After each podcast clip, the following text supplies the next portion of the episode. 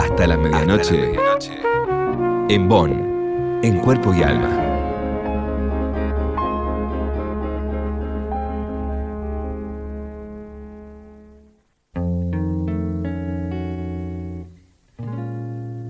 My days have grown so lonely.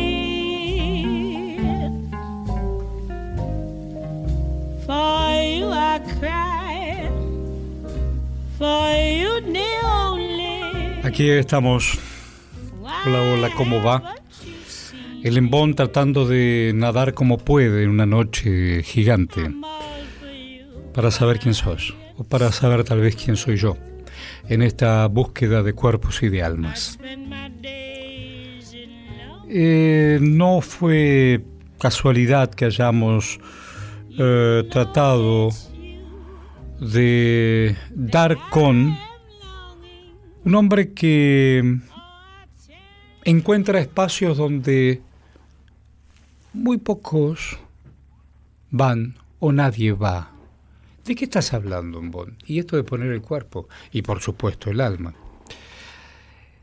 Mira al encuentro del doctor Jorge Fusaro. Doctor porque es médico, pues es un hombre joven que tiene 35 años y es médico de familia. Cuando yo era muy chiquito, hace mucho, mucho, mucho, mucho tiempo, el doctor Aarón Kaplan era nuestro médico de familia. Alguien que nos conocía a mi hermana, a mí, como nadie. Y vivíamos en una ciudad grande, pero en un barrio chiquito.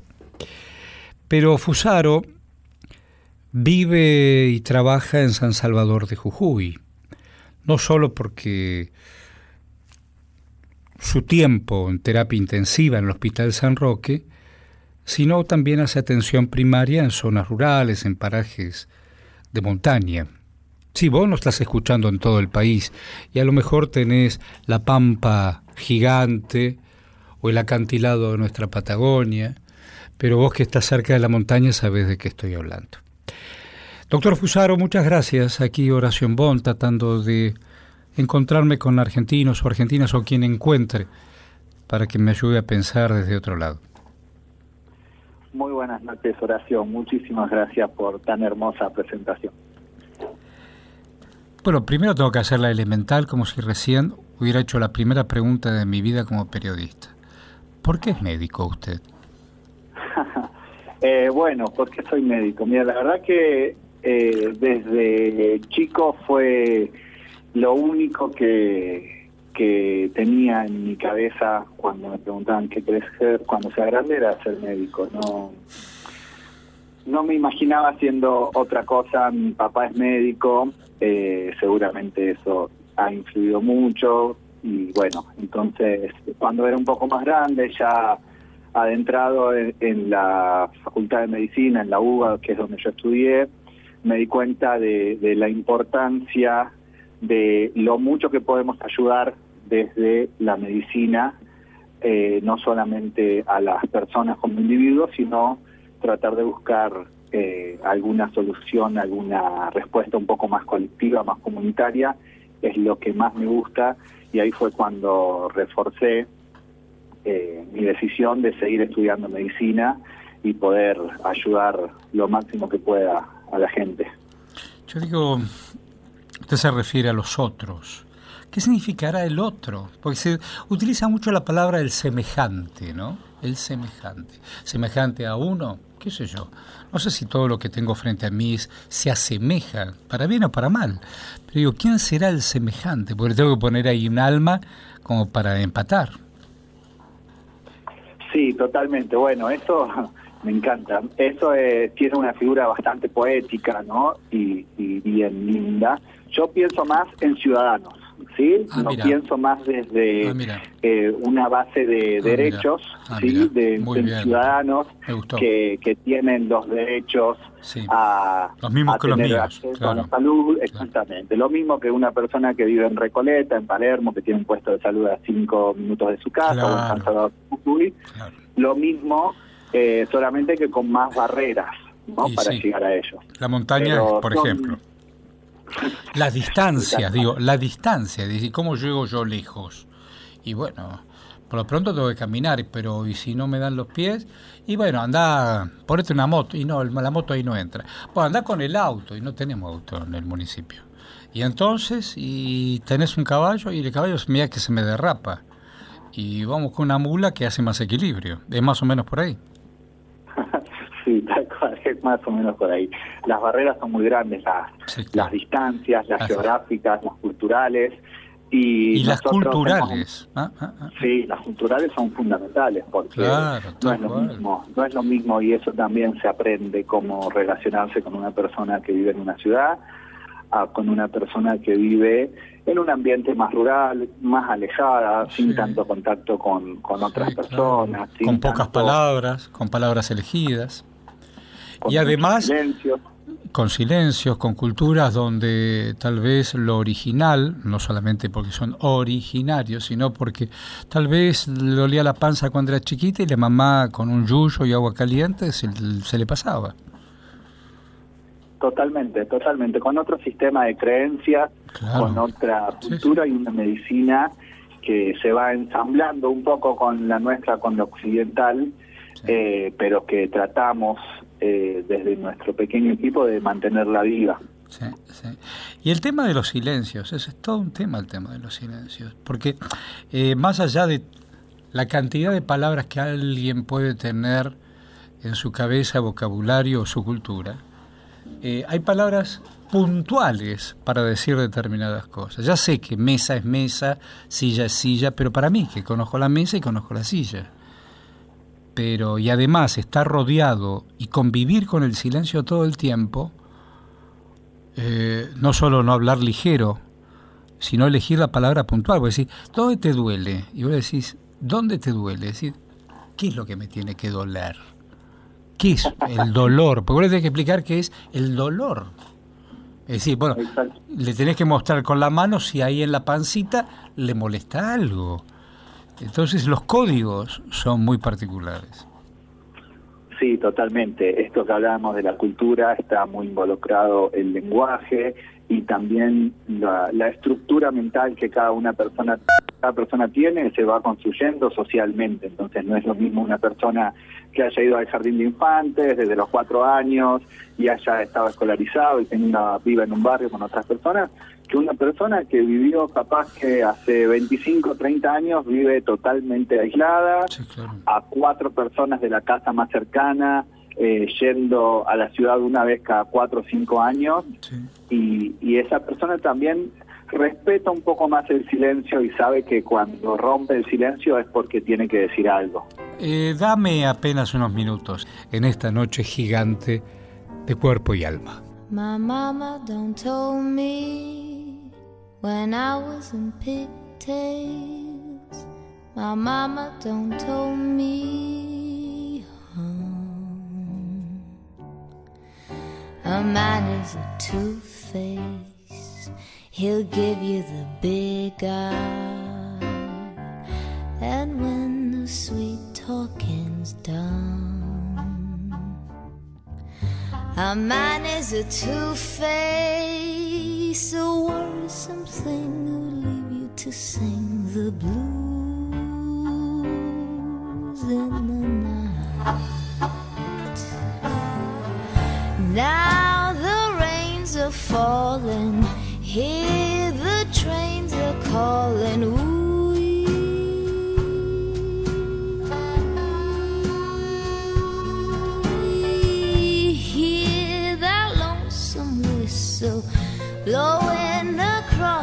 night.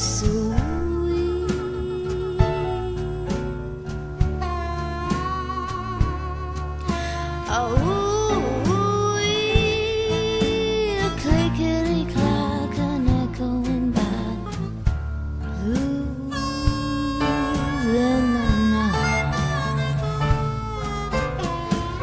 from Natchez to Mobile, from Memphis to St. Joe,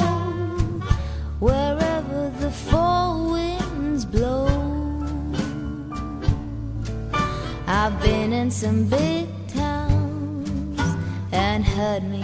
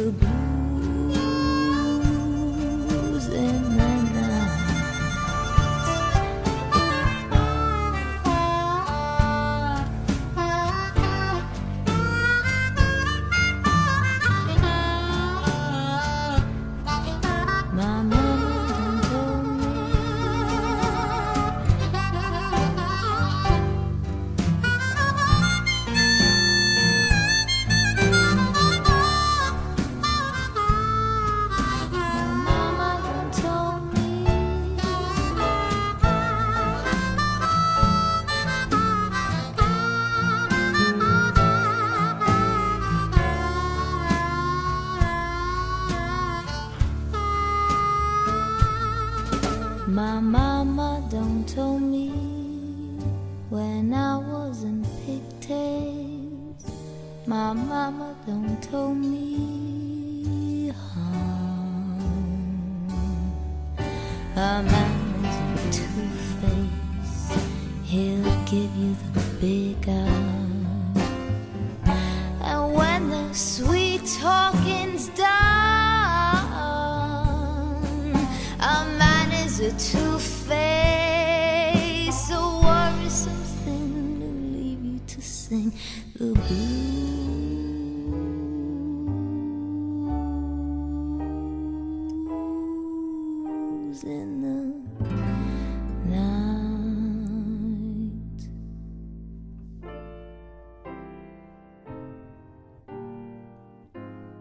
Hasta la medianoche. En Bonn, en cuerpo y alma.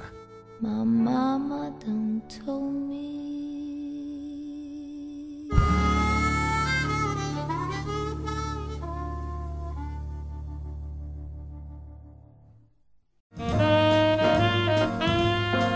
Hasta la medianoche. En Bonn, Body and Soul.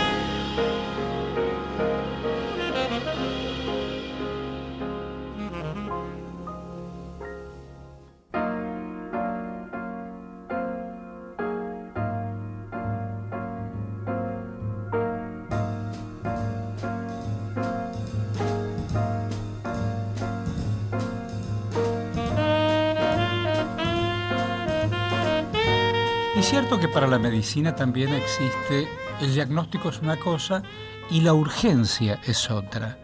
Yo, por ejemplo, ahora te estoy hablando, vos estás en Jujuy, yo estoy en pleno centro de la ciudad de Buenos Aires, a 10 cuadras del obelisco.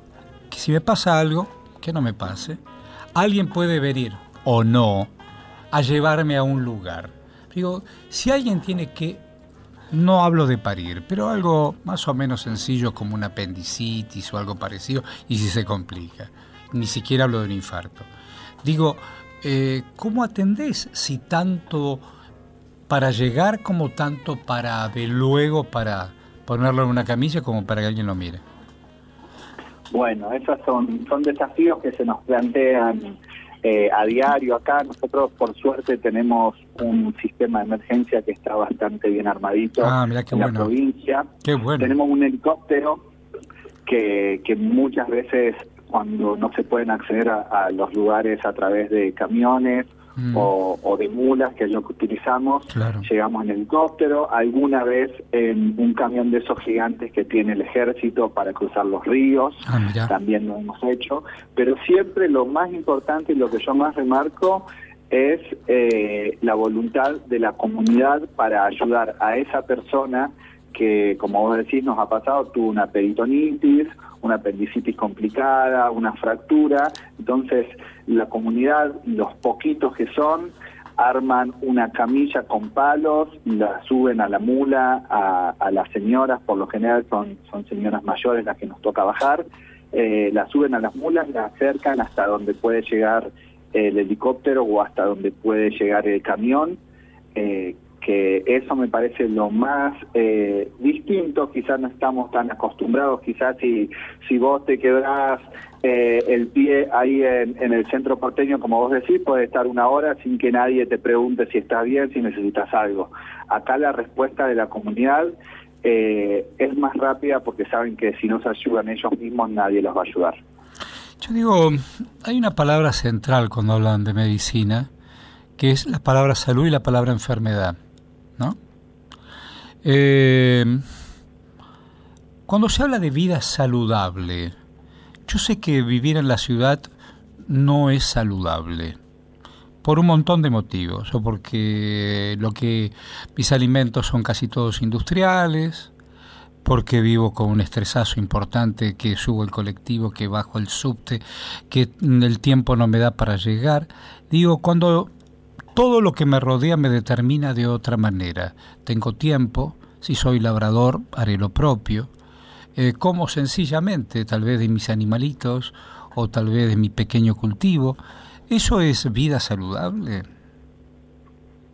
Bueno, ahí tenemos que tener en cuenta cuál es el concepto de salud que tenemos que utilizar, que cada uno tiene o algunas instituciones tienen su concepto de salud, como para pensar qué es más saludable o qué podemos aportar Mm. para que la sociedad o, o nuestros ciudadanos sean más saludables, ¿no? Yo creo que sin duda eh, vivir en el lugar donde ellos viven, que es maravilloso, que es levantar la vista y tener un nevado gigante, Claro. eh, contemplar eso con una laguna, con vicuñas corriendo, con la Claro. luna al lado del sol, Sí. esos son factores protectores que sin duda hacen bien no solamente a la salud mental y al estrés, como vos bien decías, sino también a la salud cardiovascular que está tan conectada. Tal y cual. también la alimentación, como vos decías, ellos comen carne de sus corderos que son alimentados con, por las pasturas Claro. de, de las montañas. Claro. Toman la misma leche de los corderos, de las cabras y de las ovejas. Eh, hacen sus quesos también de eso y se alimentan casi todo de sus huertas. Es cierto que llevan de vez en cuando paquetes de fideos o paquetes de arroz porque tampoco se les puede se pueden aislar por completo, Tal ¿no? cual. Pero toman gaseosa solamente en Navidad, por ejemplo. Entonces sí. todos estos factores son Sí. protectores de la salud. Ahí va. Bueno, estamos ahí haciendo un ida y vuelta con don Jorge Fusaro, entre otras cosas médico, hombre de Jujuy que hoy no solamente pone el cuerpo y el alma, sino todos sus conocimientos para que la vida sea mejor. Ya volvemos.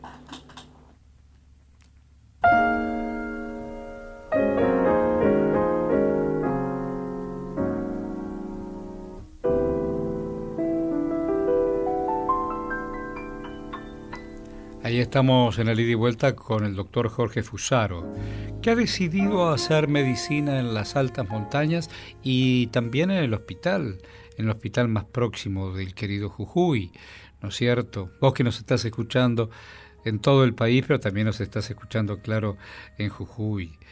Eh, ahí estamos, médico de familia y no terapista, así te definís, ¿no? Yo empecé a trabajar en la terapia intensiva del Hospital San Roque, que es el hospital de referencia de COVID-19 en la provincia, eh, justamente cuando se desató toda la pandemia Uy, mirá por, Mirá por requerimiento sí, de, de la provincia, Sí. eh, varios médicos que, que no somos terapistas tuvimos que ir aprendiendo. Nuestro hospital pasó de tener 8 camas a tener 45 camas de terapia intensiva, Oh. entonces no daban abasto los, terapistas que había. Entonces ideamos un pequeño plan de formación práctica, con mucha práctica y bien orientado a lo que es COVID-19 y enfermedades respiratorias en general, para que algunos médicos que no somos terapistas podamos cumplir la función, siempre apoyándonos en el equipo y muy acompañados por, por nuestros compañeros que son terapistas, que se han estudiado, así como yo hice mi residencia de medicina general y familiar, ellos han hecho su residencia de terapia intensiva, entonces su conocimiento excede por mucho el mío en, en la cuestión de terapia intensiva. Pero de a poco me las voy arreglando cada vez mejor. Decime, ¿vivís solo ahí en Jujuy? No, vivo con, con mi novia, con mi compañera Micaela. ¿Que es médica no? No, no es médica, no, no es, no es del ámbito. ¿Y de dónde se salud. conocieron? nos conocimos en Salta. Ella Ah. es de la provincia de Salta y nos conocimos por, por un amigo mío que es primo de ella. Ah, mira. Así ¿Y ella se enamoró de tu medicina? Eh, eh, no sabría decir muy bien. de Habría que preguntarle, ¿no? Sí, pero pero bueno, estamos muy contentos de, Sí. de poder compartir. Eh, somos muy buenos compañeros, nos ayudamos mucho el uno al otro. Hay veces en los cuales yo estuve prácticamente todos los días desde las 8 de la mañana hasta las 10 de la noche en el hospital Claro. y ella la verdad que, que me hizo mucho el aguante Y sí. y, y me bancó o me banca cuando me voy siete días de gira médica y desaparezco de la casa sé que no son cosas Y fáciles decime, ¿y quién te contrata vos? ¿La provincia, la ciudad de Jujuy? ¿Quién te contrata? yo soy empleado del Ministerio de Salud de la provincia de Jujuy Ah, del área de atención primaria para la salud rural Qué bueno, qué bueno. ¿Y hay muchos eh, fusaros? no no hay muchos, No hay mi viejo mi viejo es nacido en Buenos Aires en el barrio de las Canitas Ah, sí, claro. Mi vieja, mi vieja es una gitana de la boca. En el año 76 se, se vinieron a Jujuy. Claro. Mi papá ejerció acá como pediatra y en el año 96 otra vez eh, exiliados internamente por, por el menemismo nos, Sí, nos claro. fuimos todos. Algo de eso conozco. Algo de eso conozco. Yo perdí seis noticieros en el Menemato. Eh, y uno sabía, sabía lo que le pasaba a la Argentina y lo contaba. De eso se trata. Digo, ¿qué es eso de las mulas? No, no entendí bien. Cuando tenés que ir a la alta montaña, eh, ¿cómo procurás llegar? ¿Quién te procura esos animalitos? Bien, nosotros vamos eh, un equipo conformado con eh, nuestro supervisor, que es el enfermero Marcelino Zambrano, un agente sanitario, en lo posible que sea de la zona, nuestro agente sanitario eh, se llama Santos, y un vaquiano. El vaquiano es una persona del lugar que conoce la zona y que nos aporta los sí. animales Claro. y además se hace cargo de ensillar, desensillar, ir a buscar alfalfa para que coma, eh, estar atento a que tengan agüita, esas cosas.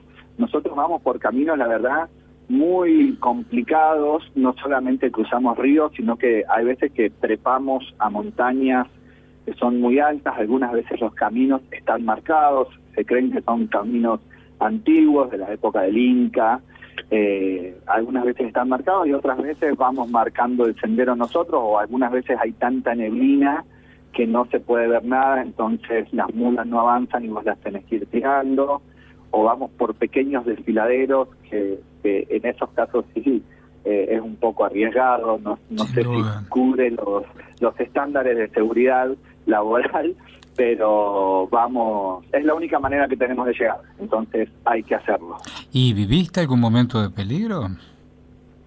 Mira, la las últimas dos veces Mm. tuvimos situaciones bastante complicadas. Eh, en una de esas, eh, el día de la vuelta, que ya teníamos que volver, eh, había tanta neblina que fuimos prácticamente ciegos, siguiendo la orientación del- de nuestro supervisor Marcelino Zambrano, que él hace esta gira desde el 82 entonces conoce muy bien los caminos, pero era literalmente estar caminando entre nubes blancas sin saber dónde estábamos, hasta que en un momento a las 5 de la tarde se abrió el cielo y estábamos justo en el punto donde teníamos que estar. Eso fue una gran satisfacción porque camina- caminamos todo el día bajo la lluvia Claro. sin saber dónde estábamos. Qué riesgo, qué riesgo. Y le digo sobre todo, no ustedes, porque con los animalitos en, en la nada misma, ¿no? El tema ahí es cuando te agarra la noche, baja la temperatura, capaz que de día hacen 17, 20 grados, Ah, mirá, pero de noche las tanto. temperaturas son bajo cero, son bajo cero las temperaturas. Bajo cero y te quedaste, te quedaste. Y si te quedaste, te tenés que arrinconar entre tus compañeros, taparse con el poncho, si se puede hacer una fogata y aguantar la noche hasta que salga el sol y ahí calentarte. Sí, ¿Y te ha pasado? No, a mí no me ha pasado, sí me han contado, a mí lo que me ha pasado fue eh, que nos agarró la lluvia, no pudimos avanzar más y tuvimos que pedir asilo en las casas del camino. Hay veces que, que no están cerca de las casas, tenés que caminar una o dos horas hasta la siguiente casa. Una o dos Por- horas. Una o dos Sí. horas. Sí, sí, esas son las distancias. Decime, Fusaro, ¿cómo se diagnostica? ¿Cómo se hace médica clínica? Yo nunca entendí cómo alguien con los dos deditos van golpeando la otra mano, ahuecándola y encontrando en ese sonido que se devuelve algo aproximado a un diagnóstico. Bueno, eso es parte de, del diagnóstico, ¿no? Que sería la semiología, lo que nos dice el cuerpo. Pero la otra parte muy importante también está en la escucha. A ver, contame eso. Porque vos podés escuchar que alguien está tosiendo. ¿Sabés en aproximación qué es lo que le pasa? eh, podés saber lo que qué es lo que le pasa, pero más vas a averiguar hablando con esa persona y escuchando hace cuánto tiene esa tos, esa tos empieza más de día o empieza más de noche, si es con flema o si no es con flema. Entonces, la escucha activa, que es algo que muchas veces los médicos en el consultorio perdemos porque nos dicen, la obra social te dice tenés que tardar siete minutos con cada paciente.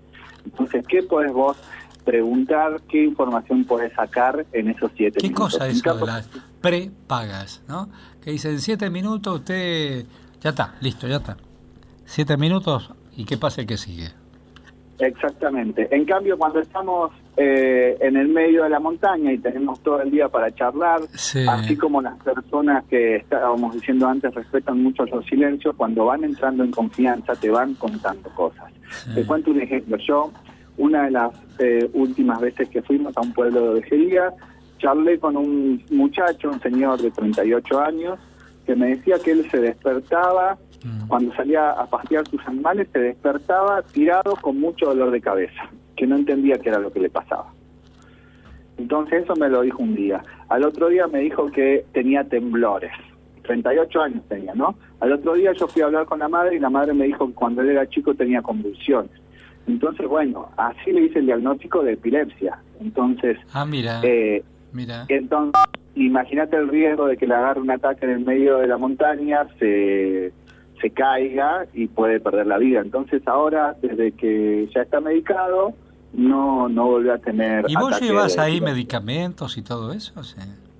Nosotros llevamos medicamentos, la medicación básica que podemos llevar, no podemos llevar mucho por esto mismo de, los animales con los que vamos, de que no es tan fácil cargarlos, y llevamos vacunas también. Hemos estado todo el año pasado vacunando a mula en los distintos parajes. Bueno, eh, dame apenas unos minutos. Estamos hablando con el doctor Fusaro, apasionante en esta noche gigante de cuerpo y alma.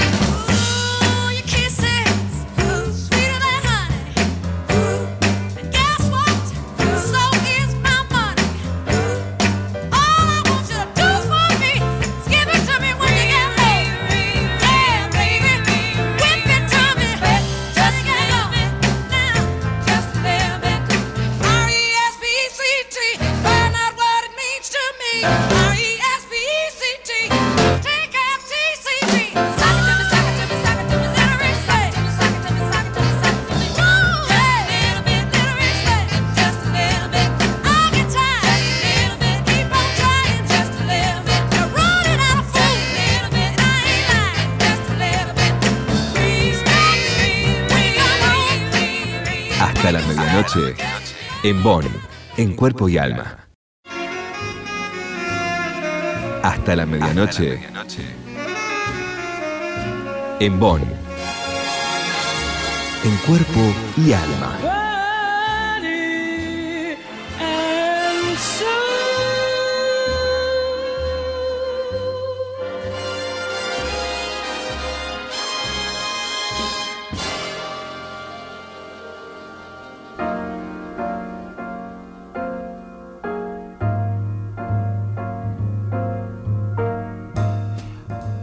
Aquí estamos, aquí estamos en nuestro querido cuerpo y alma por la querida Radio Nacional. Hoy con el doctor Jorge Fusaro, un hombre que en la montaña o donde te encuentre, en el Jujuy más profundo, te va a dar una mano. Y nos están escuchando en Jujuy y ahí estoy recibiendo un montón de llamados, no solo para felicitarlo, doctor, sino como ejemplo y como referencia.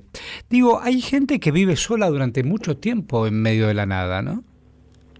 Sí, sí, hay gente que vive sola, no solamente sola, sino aislada, que hay que caminar varias Ah, horas. Nosotros las personas más aisladas que tenemos viven más o menos a tres o cuatro horas, si no crecieron los ríos, caminando o en animal, en mula, hasta llegar a ella, de la casa más cercana, ¿no? No de la civilización, de la casa más cercana. De la casa más cercana.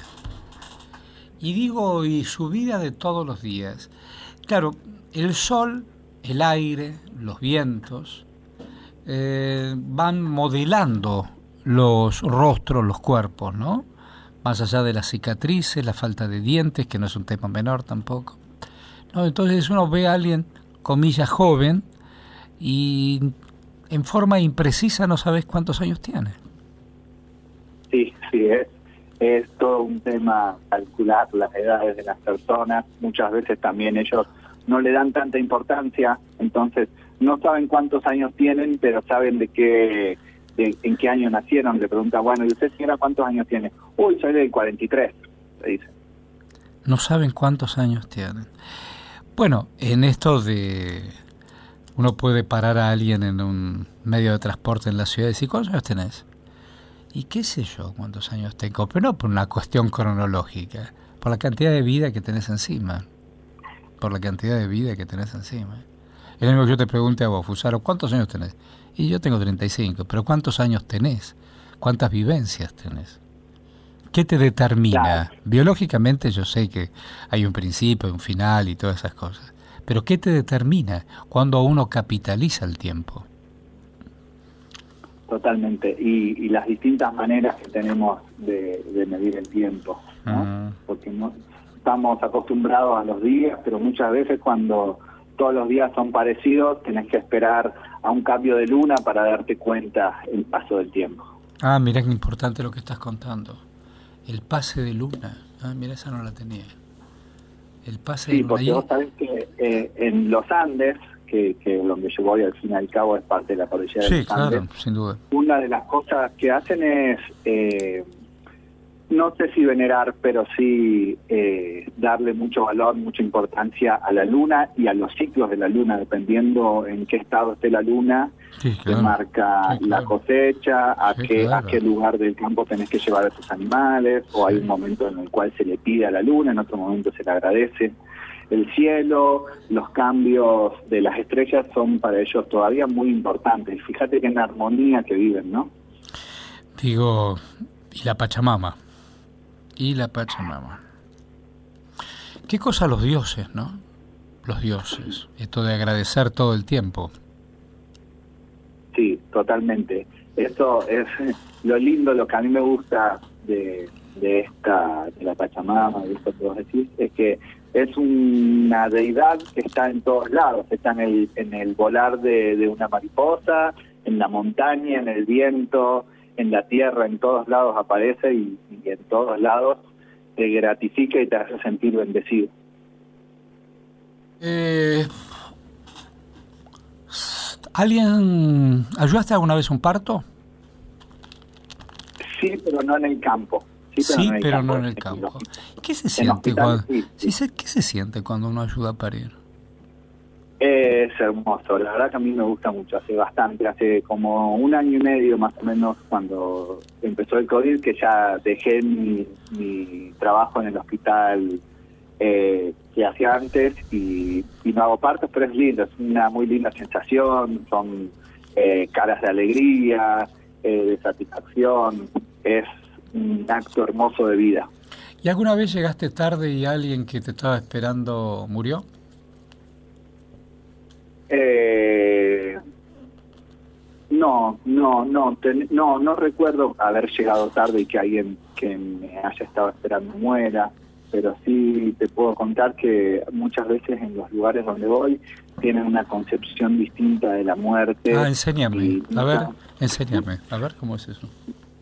Muchas veces eh, vamos charlando con la familia cuando una persona ya está muy viejita, acá son, son personas muy longevas, pero bueno, nos vamos dando cuenta cuando ya va llegando al final de su vida.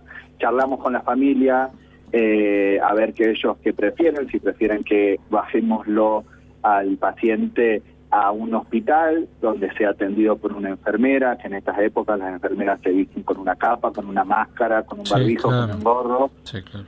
O si ellos prefieren que eh, esa persona pase sus últimos días en la casa, mirando sus animalitos, mirando, escuchando a los pajaritos que escuchó durante toda su vida. Yo no lo más dudaría.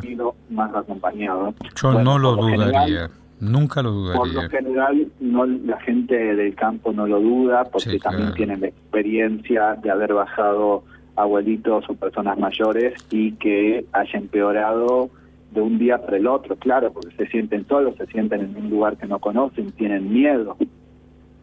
Sí, sí, sí, sí, sí, sí. Digo, qué cosa quien te acompaña y te deja de acompañar, ¿no?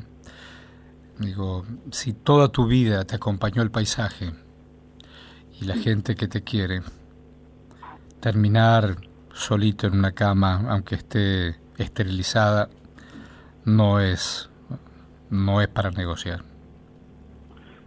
Hay una historia muy linda de una señora que fue caminó 30 minutos, fue a saludar a su sobrina, le dio un beso a la sobrina, una señora mayor de 80 años, se sentó en el árbol, en el sauce, solita, vio en el sauce, con una paz murió esa señora contemplando el paisaje, sin frío, sin calor, contenta. Y ahí se terminó. La que esa es una muerte a la que yo aspiraría. Eh, ¿Soñabas dónde estás ahora? Sí. ¿Lo soñabas más Sí. allá de idealizarlo?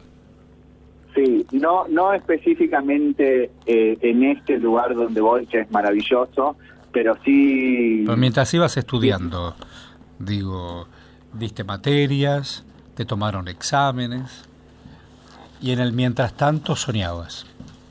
soñaba con trabajar en la Puna Jujeña y en el interior de Jujuy, a los lugares de difícil acceso, y también así lo disfruto, ¿no? Yo siempre digo que para mí no es ningún sacrificio, para No, mí claro. es una maravilla total poder llegar a lugares a los que si no fuese trabajando no podría llegar, conocer gente, aprender de las personas con las que yo tengo el privilegio de charlar durante horas, que me expliquen la historia del pueblo donde viven, los yuyos con los que se curan, las constelaciones que ellos conocen, todas esas cosas para mí son mucho más eh, gratificantes y yo siento que recibo muchísimo más de lo que yo puedo dar como médico o como profesional. En estos últimos minutos que estamos transitando en este ida y vuelta, estaba pensando lo siguiente. Vos has estudiado mucho para ser médico. Hay mucho conocimiento, mucha palabra, eh, mucho significado, mucho sentido, mucho descubrimiento, mucha investigación para llegar a una página, alguien, para llegar a escribir esa página en ese libro, alguien investigó, estudió, qué sé yo. Pero cuando de pronto te escucho hablar de constelaciones, porque los escuchás a tus pacientes, y las estrellas y los ciclos de la luna, me da la sensación que uno tiene que reaprender todo el tiempo. Todo el tiempo. Todo el tiempo. Porque vos sabés cuando el corazón late más fuerte o más despacio o más pausado. Pero aquel ser que sabe cómo se mueven las estrellas y la luna es gigante. ¿Sabes qué es gigante eso?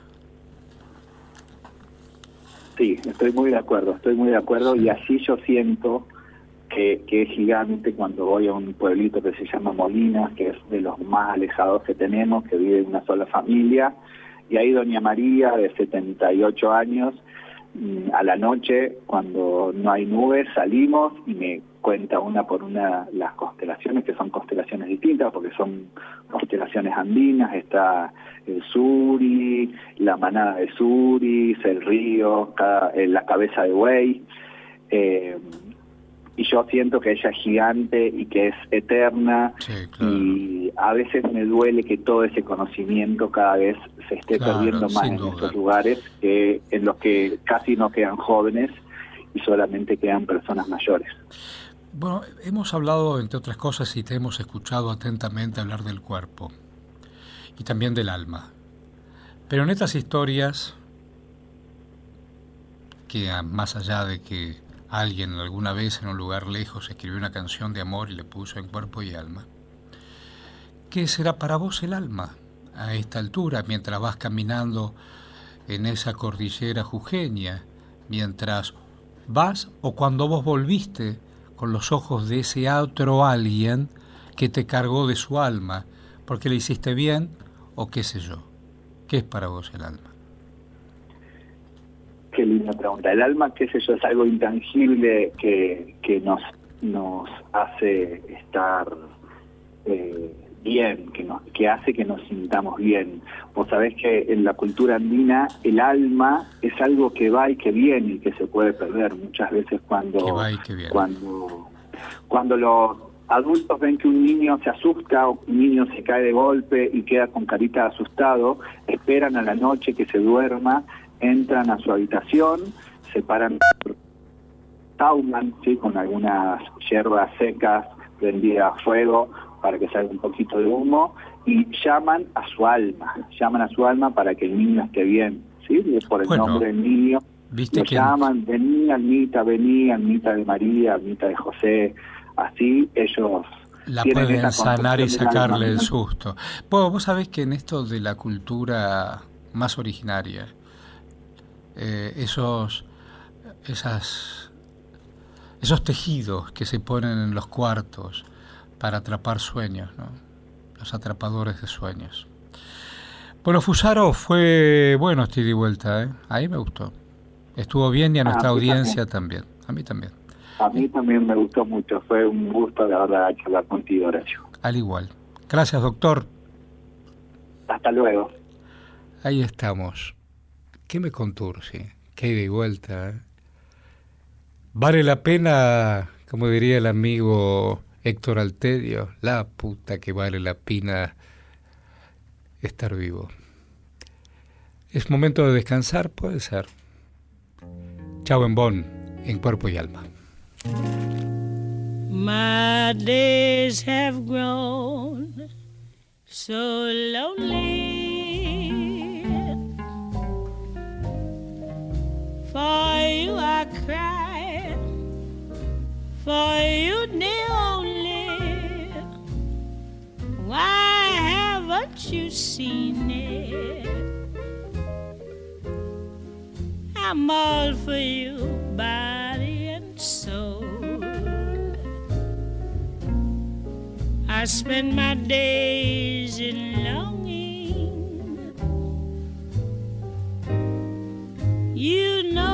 It's you that I am longing. Oh, I tell you I mean it. I'm all for you, body and soul. I can't believe it. It's hard to conceive it that you throw away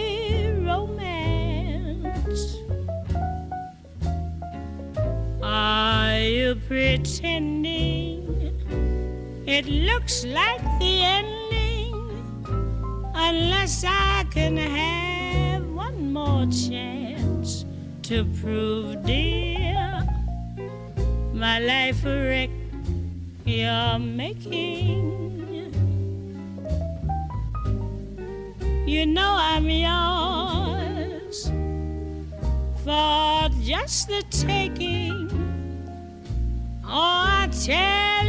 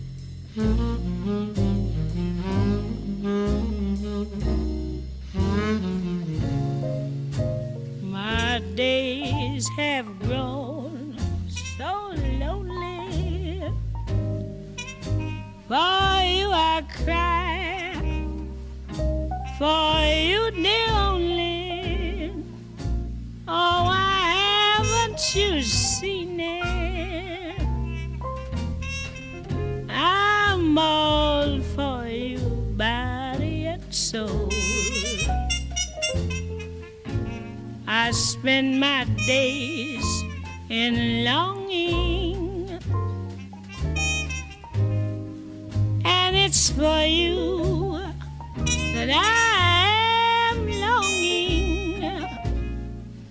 Oh, I tell you, I mean it. I'm all for you, body and soul. I can't believe it. It's hard to conceive it that you'd throw away romance. Are you pretending? It looks like the ending, unless I can have one more chance to prove, dear, my life